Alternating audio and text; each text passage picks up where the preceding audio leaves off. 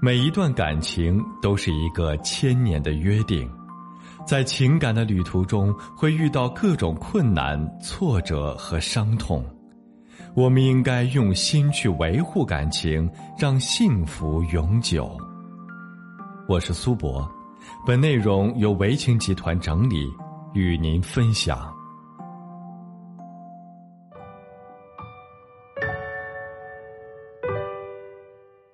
关于婚外情是一个很敏感的话题。婚姻中的很多人总觉得婚外情距离自己很遥远，自己不会做对不起伴侣的事情。可是，一旦诱惑来袭，很难把控自己的行为。出轨的人总觉得我只是玩玩，玩腻了就会回归家庭，完全意识不到这种行为会给家庭造成什么样的后果。最近收到一位男士的私信，他说。我跟老婆感情很好，自由恋爱，结婚很多年，有一个三岁的女儿。老婆很会持家，家里被她打扫的一尘不染。我每次下班回家都享受着宾馆的待遇。重要的是，她从不使唤我，说我上班累了一整天，应该歇歇。我问老婆：“这样不累吗？还要带孩子，还要做饭、打扫卫生，家里的卫生差不多就行了，不需要太干净。”老婆却说：“只有家舒适了。”人才能心情好，氛围才会变得温暖，所以我很欣慰能娶到这样的老婆。可是我怎么也想不到，我遇到了小颖之后我会变心，我喜欢上了她，她的清纯可爱让我迷恋，她的声音让我心动，更让我欣慰的是，她并不介意我结婚有孩子，她说她只在意跟我之间在一起的默契感。于是我变得越来越贪婪，就跟他好上了。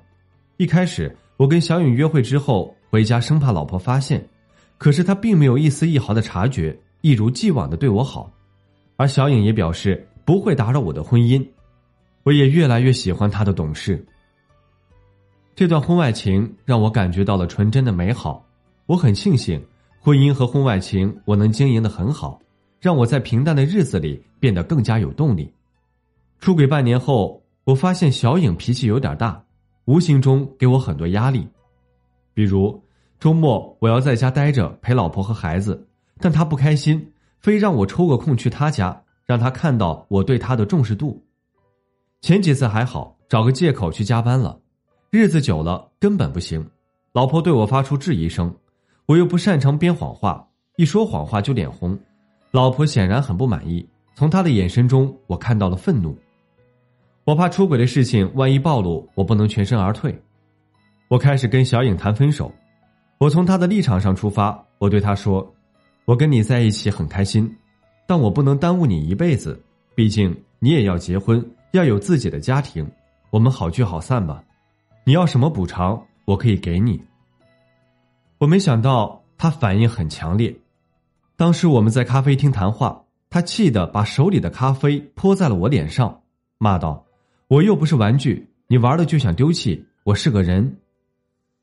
他说完，扭头就走，我没追过去，而是一脸茫然的坐在那里，遭受着周围人异样的眼光。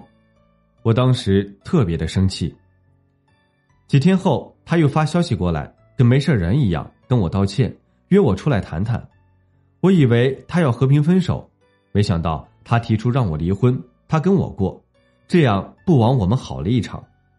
我吓坏了，我根本就没想过离婚呢，而且我们在一起的时候，大家都说的很开，各取所需，不会影响我的家庭。如今他又闹哪一出？我直接拒绝了，激怒了他，他神经病一样的把我的手机砸了，还威胁我，如果我不给他一个说法，他会让我不得好过。他给了我一个月的时间，让我给他答复，否则就捅到我老婆那里去，让我也过不好。这一下我彻底后悔了，我把好好的日子搅和成了这样。我不知道我老婆知道这件事的反应，她对我太好，我这样的行为她肯定很失望。婚外情让我尝到了新鲜的刺激，同时也让我陷入了两难的境地，我不知道该如何回头。婚外情一开始给人新鲜刺激感，出轨者很享受这种感觉。以为小三真的只是跟自己谈感情，甚至有一种相见恨晚的感觉。可当婚外情走到一半时，才发现这种感情是需要付出代价的。没有哪个小三愿意无条件的对一个人好，他会为自己争取一些利益。若达不成他的愿望，他翻脸比翻书还快。出轨者渐渐会有压力，会感觉被束缚，开始选择逃避这段感情。然而，婚外情这种东西，走进很容易，想轻易的走出去，怕是没那么轻松。你越是逃避，小三心里就会越不平衡，他会拿你的把柄要挟你，提出各种无理要求，让你无奈到窒息。他要的越来越多，你能给的却是极少，此时就会威胁到家庭。伤害到你最无辜的妻子和孩子。对于这种情况，你能做的是坦白从宽，趁着事情还没闹到不可挽回的地步，你先去跟妻子承认错误，让他看到你的懊悔。他肯定接受不了你的行为，会伤心，会崩溃，会骂你。